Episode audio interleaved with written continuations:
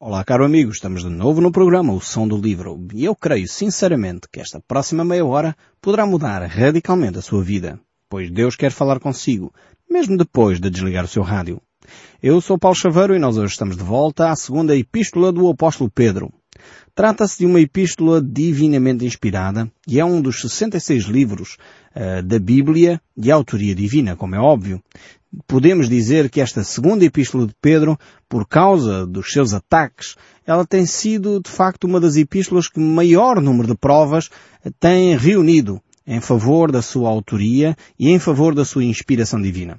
Sem dúvida alguma, quanto mais os ataques às Escrituras uh, se tornam fortes, mais é necessário evidências que sejam comprovadas, efetivas, da autoria divina. E, infelizmente, verificamos que algumas das maiores barbaridades que se têm dito em torno da Bíblia, às vezes até são de pessoas que se intitulam teólogos, intitulam até cristãos, alguns deles, mas no entanto têm dito coisas terríveis.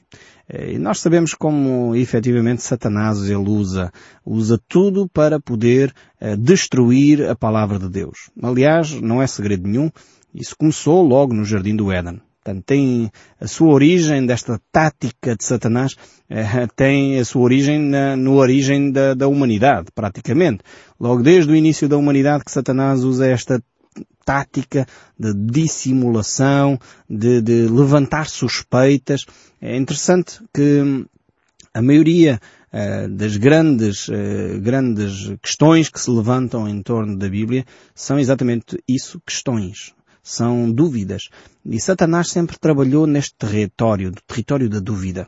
É por isso que é tão importante e é interessante ver quando o apóstolo Paulo fala acerca da armadura do cristão, eh, é interessante ver que ele utiliza a ideia da salvação como sendo capacete, porque aí é necessário nós uh, alicerçarmos a nossa fé, ficarmos firmes, não permitirmos que na nossa mente, na nossa cabeça, surjam dúvidas. E quantos ouvintes uh, muitas vezes nos dizem que começam a ficar com dúvidas. Será que eu sou mesmo cristão? Será que isto é tudo mesmo verdade? Ou foi uma grande invenção? Uh, e, e, no fundo temos que rejeitar esses pensamentos em nome de Jesus. Porque é aí que Satanás cria as suas raízes, é aí que ele começa a criar uh, de facto o caminho para que ele possa entrar. Foi assim que ele fez com Eva, quando ele chegou. Será que foi assim que Deus disse? Deus terá dito mesmo isso? Que vocês uh, uh, não podem comer nenhuma árvore que está no jardim, uh, que vocês, a árvore aqui do conhecimento de, do bem e do mal, vocês ao comerem, vocês vão é ficar como Deus. E começou a lançar aquelas dúvidas na mente de Eva. E Eva, alguém semelhante a Adão, foi utilizada para levar Adão também a cair. Então não se admire uh, se alguma pessoa que se diz cristã, não quer dizer que o é, mas que se diz cristã, que se diz teólogo, começa a levantar dúvidas e suspeitas acerca da autoria da Bíblia. É normalíssimo, uh, porque Satanás utiliza aqueles uh, que lhe estão mais perto, estão mais perto de si, muitas vezes, para tentar fazer cair os filhos de Deus. É necessário, sem dúvida, nós estarmos atentos nós não nos deixarmos enganar. E ao nos deixarmos enganar ou ao deixarmos eh, surgir as dúvidas na nossa mente, eh, sem dúvida alguma as coisas podem começar a ganhar proporções tremendas uh, na nossa mente, na nossa vida, criando raiz de amargura no nosso coração e depois é uma bola de neve, não é? Tudo vem atrás. É essencial não permitirmos que as dúvidas surjam na nossa mente. Isto é verdade em relação às Escrituras e é verdade em relação a tudo o resto. Uh, por exemplo, uh, quantas amizades são desfeitas porque alguém começou a alimentar na sua mente dúvidas sobre uh, a honestidade de alguém, sobre a sinceridade desse amigo, a forma como ele falou ou deixou de falar, a forma como ele agiu ou deixou de agir, eh, e a pessoa começa a suspeitar de tudo, começa a alimentar essas dúvidas na sua mente. O melhor que tem a fazer é confrontar. Se você começa com essas dúvidas, vá ter com a pessoa em causa, fale diretamente com ela, ponha, como se costuma dizer em bom português, tudo em pratos limpos, para que não restem dúvidas sobre aquilo que o outro disse ou deixou de dizer. É o maior, é, o maior problema que destrói as amizades, destrói casamentos, é quando se começam a levantar suspeitas, quando se começa a ficar com dúvidas. E o nosso povo português tem muitos adágios é, interessantes. É, nós costumamos dizer, ficamos com a pulga atrás da orelha. ou seja, a ideia de que há qualquer coisa que não está bem. E em vez de irmos tratar com a pessoa diretamente, ficamos a remoer naquilo e quando a pessoa faz outra, ei, bem me parecia. E vamos uh, ficando cada vez mais convictos daquela falácia, daquela ideia que nós tínhamos construído e à medida que as coisas vão avançando, então vamos perdendo a confiança nessas pessoas. Não podemos permitir isso. Satanás é um, um expert, é, é um perito em lançar dúvidas. Foi assim que ele funcionou com Adão e Eva, foi assim que ele tentou a Jesus Cristo. Não sei se está lembrado da tentação do deserto, capítulo 4 de Mateus, eh, ele fala, mas eh, se tu és filho de Deus, faz assim. Se tu és. Ele não disse tu uh, deixaste de ser, ou não, tu não és filho de Deus, categoricamente. Se tu és, começa com um se. E as grandes dúvidas e as grandes quedas começam sempre se. E se eu tivesse uma mulher melhor? E se eu tivesse um marido melhor? E se eu tivesse um emprego melhor? E se eu, e se eu, e se eu, e começam a surgir as dúvidas. E se eu tivesse um pastor melhor? E se eu tivesse um padre melhor? E se eu tivesse uma igreja melhor? E começam as dúvidas. E será que a Bíblia é mesmo a palavra de Deus? E será que Deus é mesmo amor? E será que Deus vai cuidar mesmo de mim? E será que posso confiar efetivamente em Deus? E as dúvidas vão minando a nossa caminhada. Não permita que as dúvidas subam à sua mente. Rejeite-as em nome de Jesus e mantenha-se firme na fé.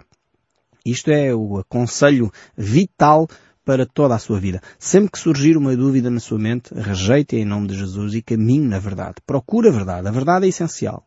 Porque Jesus disse, conhecereis a verdade e a verdade vos libertará.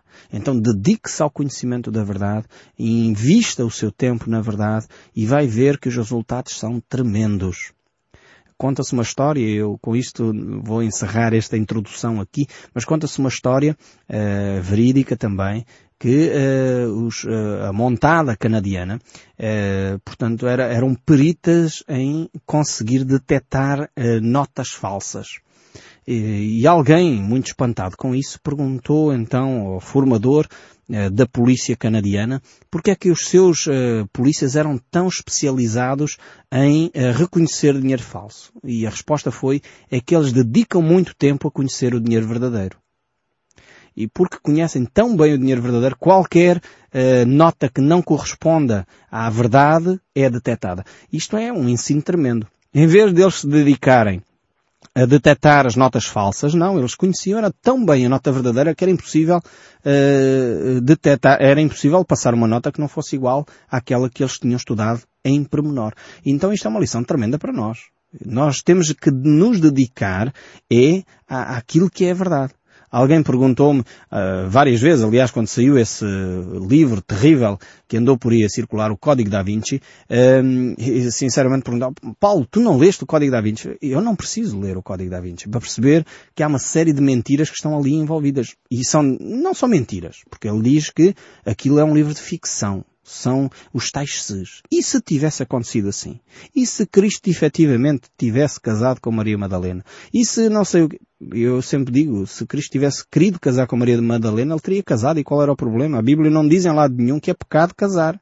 Aliás, a Bíblia diz é que o, o leito sem mácula é santo. Então não teria tido mal nenhum Jesus Cristo ter casado com Maria Madalena. Mas o facto é que a Bíblia não relata esse episódio e Cristo não casou com Maria Madalena. Eu não sei é que, porque é que as pessoas gostam tanto de inventar coisas em torno de Cristo Jesus. A realidade eu sei. É Satanás que gosta de minar a confiança dos cristãos. E por isso não precisei de ler esse livro para ficar inteirado das mentiras e das falácias que ele contém. Basta-me olhar para as Escrituras. Basta-me olhar para a verdade. Assim como a polícia canadiana detecta as uh, notas falsas, reconhecendo-as por causa de terem estudado tão bem as notas verdadeiras, eu creio que o mesmo se aplica a nós. Quando nós estudamos a Bíblia, nós vamos reconhecer aquilo que são doutrinas erradas, aquilo que são sugestões erradas de Satanás, aquilo que são mentiras crassas que nos chegam através de muitas fontes. Então é necessário nós estudarmos a verdade. E é isso que nós vamos propor fazer aqui também. E por isso vamos então olhar para este capítulo 1, verso 1 desta segunda epístola de Pedro. Diz assim, Simão Pedro, servo e apóstolo de Jesus Cristo. Então temos aqui o Pedro, que é o apóstolo de Jesus Cristo. A palavra apóstolo quer, em primeiro lugar, dizer enviado. Não tem aqui um outro, uma outra conotação, mas tem esta ideia de enviado.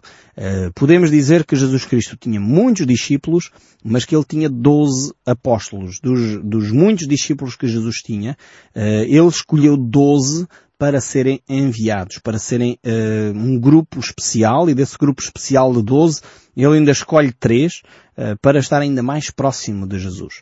Então temos neste sentido doze apóstolos eh, e Pedro é sem dúvida alguma um dos doze apóstolos. Mas a palavra apóstolo não quer dizer mais do que enviado por Cristo.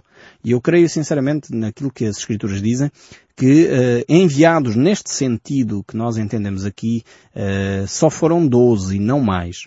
Eh, não creio sinceramente que haja muitos mais apóstolos com a autoria, com a autoridade, com o cunho que Jesus Cristo deu a estes doze. E nesse sentido, eh, esses doze existiram, eh, sabendo nós que Judas Iscariotes eh, não permaneceu, enfim, traiu Jesus, portanto esse onze, depois mais tarde foi integrado um décimo segundo, existiram com uma autoridade completamente distinta de todos os outros discípulos, todos os outros líderes espirituais que vieram a existir ao longo da humanidade. E eu quero deixar isto muito claro. A autoridade apostólica não foi deixada só a Pedro. Foi deixada a todos os apóstolos, aos doze apóstolos, foi deixada esta autoridade apostólica e Pedro não era, sem dúvida alguma, uh, o apóstolo dos apóstolos. Em lado nenhum nós encontramos essa referência. Eu sei que estou a desiludir alguns dos nossos ouvintes, mas eu não posso deixar de uh, dizer aquilo que a Bíblia diz. O próprio apóstolo Pedro, é interessante como ele se descreve a si mesmo. Ele descreve-se servo. A palavra aqui é dolos, escravo. Significa uh, que ele era realmente alguém que estava ao serviço de Cristo não era alguém que estava ao seu próprio serviço. Ele não era alguém que tinha uma responsabilidade e tinha um lugar acima de todos os outros. Não, de forma alguma. Ele era um entre os apóstolos. Ele era um entre os bispos. Ele era um uh, que estava ao serviço da comunidade. Então a, a mensagem aqui uh, que o apóstolo Pedro uh, transmite é uma mensagem que é para ser transmitida porque ele foi comissionado diretamente por Jesus Cristo, foi enviado uh, diretamente por Jesus Cristo para testemunhar aquilo que ele havia visto e aquilo que ele tinha uh, ouvido. Então hoje em dia nós temos muitos uh, instrumentos de Deus para transmitir esta palavra. E é verdade, eu pessoalmente não creio que hajam apóstolos com a autoridade de, daqueles doze apóstolos. creio que essa autoridade cessou com os doze apóstolos, esta é a minha convicção pessoal, profunda, eh, porque estes doze foram chamados especificamente por Jesus Cristo. E eu não creio que haja muito mais apóstolos que tenham recebido este chamado concreto eh, como os doze o fizeram. Eh, e por isso mesmo, eles são especiais nesta sua chamada. Conviveram com Jesus três anos e foram chamados por Jesus diretamente para servirem a Jesus Cristo. Eu creio que o décimo segundo apóstolo, nesta minha reflexão, é o apóstolo Paulo, que de facto integrou como sendo o décimo segundo apóstolo e não aqueles que os apóstolos acharam uh, que deveriam nomear. Uh, eu sei que é um debate teológico sobre esta matéria, mas, uh, no entanto, esta é a minha convicção pessoal, eu estou a partilhar convosco. Eu sei que podem ter uma opinião diferente, aqui não é daquelas coisas vinculativas e que fazem grande, grande questão, mas, ao mesmo tempo, temos opiniões e convicções sobre esta matéria. E eu creio sinceramente que o apóstolo Paulo é o 12 apóstolo uh, chamado, porque ele foi chamado diretamente por Jesus quando ia na estrada de Damasco, e foi e esteve três anos, de acordo com a própria carta que o apóstolo Paulo escreve aos Gálatas, três anos no deserto a aprender com Jesus Cristo. Então isto é, é realmente algo significativo e eu creio sem dúvida que esses doze apóstolos tiveram uma comissão, uma autoridade, um chamado, um trabalho completamente distinto de tudo aquilo que uh, se possa uh, pensar e por isso eles eram únicos nesse sentido. Então hoje temos eh, muita gente enfiada, mas não creio que sejam apóstolos neste sentido. Temos muitas pessoas que são testemunhas da palavra de Deus, mas não são apóstolos neste sentido dos doze.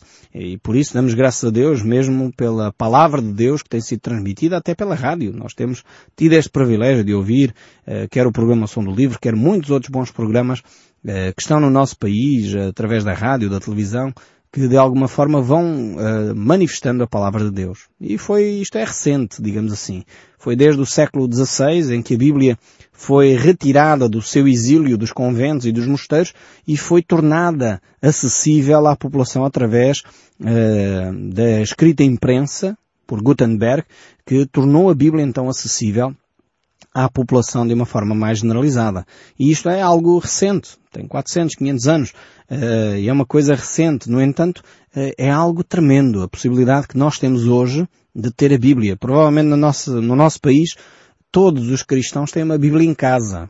Portanto, a questão não é ter a Bíblia em casa, a questão é utilizar a Bíblia. Precisamos de utilizar mais esta verdade para podermos viver vidas mais uh, livres, mais libertas. Esta é a realidade. Só quando utilizamos a palavra de Deus na nossa vida, estas verdades eternas, é que podemos então experimentar a liberdade. Não podemos enclausurar as Escrituras. Lá porque elas são sagradas e infelizmente alguns eruditos tentam enclausurá-las eh, levando as pessoas a pensar que isto é muito complicado de olhar a Bíblia. Não, temos que aprender a ler, como é óbvio, uma pessoa só sabendo ler é que pode ler as Escrituras. E é interessante lembrar-me, por exemplo, da minha avó, que aprendeu a ler porque ela queria conhecer a Bíblia. Aprendeu a ler com a Bíblia. É, é tremendo e vale a pena isso. Uh, realmente há muitas pessoas que aprenderam a ler só porque queriam efetivamente ouvir a voz de Deus. E isto é, é um testemunho tremendo. Acho que vale a pena. E temos que saber ler e temos que saber realmente interpretar o texto bíblico. Não podemos uh, fazer com que a Bíblia diga aquilo que nós queremos que ela diga. Infelizmente, há várias pessoas a fazer isso e cometem erros crassos, gravíssimos e colhem depois o fruto dessa má interpretação. Mas, no entanto, há, é, é, relativamente simples. Aliás, Jesus Cristo disse que nós, para uh, podermos entrar nos céus, temos que o receber como uma criança. Portanto, não há de ser uma coisa muito complicada, de certeza. Porque senão Cristo não diria eh, que nós, para termos essa vida eterna, para termos um reconhecimento e relação com Deus, teríamos que o receber como uma criança. Então, olhando aqui para as Escrituras, porque elas que são as palavras de vida para nós. Diz o verso 2. Graça e paz vos sejam multiplicados no pleno conhecimento de Deus e de Jesus, nosso Senhor. Aqui temos duas palavrinhas que são comuns em muitas saudações, quer de Paulo, quer de Pedro, quer de outros autores, que é graça e paz. E eu gostaria de relembrar aquilo que já tenho dito. É interessante ver que aqui não é paz e graça. É graça e paz. Ou seja, é impossível ter paz com Deus se não experimentarmos em primeiro lugar a graça de Deus. Ou seja, se eu não receber pela graça uh, a fé e operar a fé em mim próprio, receber pela graça o perdão de Deus, receber pela graça a Cristo Jesus na minha vida, eu não posso experimentar a paz de Deus. Quantas pessoas buscam paz? Quantas pessoas dizem, falta-me uma paz interior, eu não tenho paz, eu não sinto essa paz? Porque provavelmente não experimentaram a graça. São pessoas que estão a tentar comprar a relação com Deus. E a relação com Deus é de graça, é oferecida, não é comprada, não é comprada pelos dízimos, não é comprada por velinhas, não é comprada por procissões, não é comprada por peregrinações, é de graça, Deus oferece. É um favor imerecido, você não merece, eu não mereço, é por isso mesmo que é graça. Se fosse um favor que você merecesse, então era uma paga, era salário. Mas Deus não diz que isto é salário, é graça. Graça e paz da parte do nosso Senhor. Então, para nós experimentarmos a paz de Deus, que excede o entendimento, nós temos que experimentar, em primeiro lugar, o toque da graça de Deus. Não é meus méritos, não tem a ver com o eu fazer ou deixar de fazer, não tem a ver com eu ter a religião certa, não tem a ver com eu viver ou não viver dentro dos dogmas, tem a ver com graça graça, favor e merecido de Deus. E Pedro aqui nos eh, manifesta exatamente este reconhecimento. É, para experimentarmos a paz de Deus, temos então de receber essa graça de Deus. E para quê? Que Ele nos desafia a viver dentro dessa graça e paz, nos dá esta saudação, para que nós possamos experimentar este conhecimento de Deus, para podermos vivenciar este conhecimento de Deus. Então é, sem dúvida, uh, este desafio que as Escrituras nos deixam de podermos viver dentro do conhecimento de Deus. E este conhecimento de Deus está exposto em todas as Escrituras, nos profetas, Moisés, na lei, nos salmos. É sem dúvida um desafio transversal a toda a Bíblia. Pedro então fala também deste conhecimento de Deus. Conhecer melhor a Deus é a maior aventura que nós podemos desenvolver. É a maior bênção que o homem pode experimentar. Santo Agostinho disse a certa altura, e fizeste-nos para ti, Senhor, e inquieto está o nosso coração até que repouse em ti, até que descanse em ti. Eh, vemos que realmente os grandes homens eh, que marcaram a humanidade, eles percebiam que o nosso descanso passava pelo conhecimento de Deus. E sem dúvida, sem esse conhecimento de Deus, nós não podemos uh, experimentar de uma forma efetiva quem Deus é. Poderíamos, um, talvez, até ter um conhecimento sobre Deus, mas isso não chega. Não basta conhecer sobre, é preciso conhecer a. Eh, e eu faço aqui esta distinção porque nós podemos ter muitos dados acerca de quem Deus é eh, e, no entanto, não experimentar essa vida, essa, essa paz de Deus, porque temos, sabemos que Ele é paz, sabemos que Ele dá a bênção, mas nós nunca recebemos, mas nós nunca experimentamos. Quando as pessoas às vezes, eh, eu pergunto, o que é que você tem a partilhar acerca de Deus? O que é que Deus lhe tem feito assim? E a pessoa começa a dizer, ah, pois, há 20 anos atrás Deus, mas só há 20 anos atrás é que Deus lhe fez essa bênção. Então, durante 20 anos nunca mais Deus fez nada por si, nunca mais. Pois não tem. Essa pessoa provavelmente tem um conhecimento sobre Deus, mas não tem uma experiência vivida.